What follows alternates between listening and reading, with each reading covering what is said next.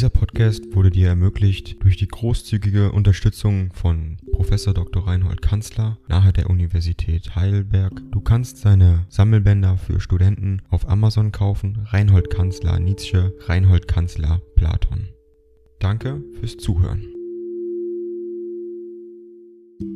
185 an Erwin Rodenitzer, 22. Februar 1884. Mein lieber alter Freund, ich weiß nicht, wie es zuging, aber als ich deinen letzten Brief las und namentlich als ich das liebliche Kinderbild sah, da war mir's, als ob du mir die Hand drücktest und mich dabei schwermütig ansähest, schwermütig, als ob du sagen wolltest, wie ist es nur möglich, dass wir so wenig noch gemein haben und wie in verschiedenen Welten leben. Und einstmals und so, Freund, geht es mir mit allen Menschen, die mir lieb sind, alles ist vorbei, Vergangenheit, Schonung, man sieht sich noch, man redet, um nicht zu schweigen, man schreibt sich Briefe noch, um nicht zu schweigen. Die Wahrheit aber spricht der Blick aus, und der sagt mir, ich höre es gut genug, Freund Nietzsche, du bist nun ganz allein so weit habe ich's nun wirklich gebracht. Inzwischen gehe ich meinen Gang weiter, eigentlich ist's eine Fahrt, eine Mehrfahrt, und ich habe nicht umsonst jahrelang in der Stadt des Kolumbus gelebt. Mein Zarathustra ist fertig geworden, in seinen drei Akten, den ersten hast du, die beiden anderen hoffe ich in vier bis sechs Wochen dir senden zu können. Es ist eine Art Abgrund der Zukunft, etwas Schauerliches, namentlich in seiner Glückseligkeit. Es ist alles drin mein eigen, ohne Vorbild, Vergleich, Vorgänger, wer einmal darin gelebt hat, der kommt mit einem an. Ding dong. AI kostet Geld. Wenn du diese Briefe ohne Werbung und ohne Unterbrechung hören willst, dann kauf sie dir doch unterm Link in der Beschreibung.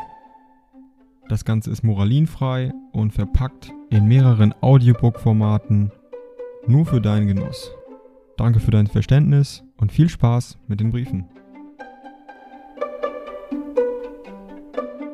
Dann Gesichter wieder zur Welt zurück. Aber davon soll man nicht reden. Für dich aber, als einen Homo literatus, will ich ein Bekenntnis nicht zurückhalten, ich bilde mir ein, mit diesem Z die deutsche Sprache zu ihrer Vollendung gebracht zu haben. Es war, nach Luther und Goethe noch ein dritter Schritt zu tun, sieh zu, alter Herzenskamerad, ob Kraft, Geschmeidigkeit und Wohllaut je schon in unserer Sprache so beieinander gewesen sind. Lies Goethe nach einer Seite meines Büchs, und du wirst fühlen, dass jenes Undulatorische, das Goethen als Zeichner anhaftete, auch dem Sprachbilder nicht fremd blieb. Ich habe die strengere, männlichere Linie vor ihm voraus, ohne doch, mit Luther, unter die Rüpel zu geraten. Mein Stil ist ein Tanz, ein Spiel der Symmetrien aller Art und ein Überspringen und Verspotten dieser Symmetrien. Das geht bis in die Wahl der Vokale, Verzeihung, ich werde mich hüten, dieses Bekenntnis einem anderen zu machen,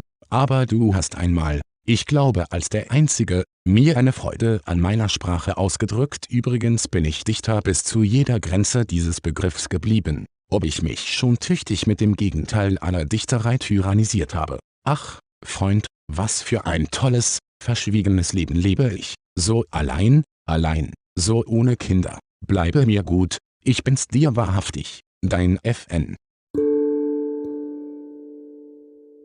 Dieser Podcast wurde dir ermöglicht durch die großzügige Unterstützung von Professor Dr. Reinhold Kanzler nahe der Universität Heidelberg. Du kannst seine Sammelbänder für Studenten auf Amazon kaufen. Reinhold Kanzler Nietzsche, Reinhold Kanzler Platon. Danke fürs Zuhören.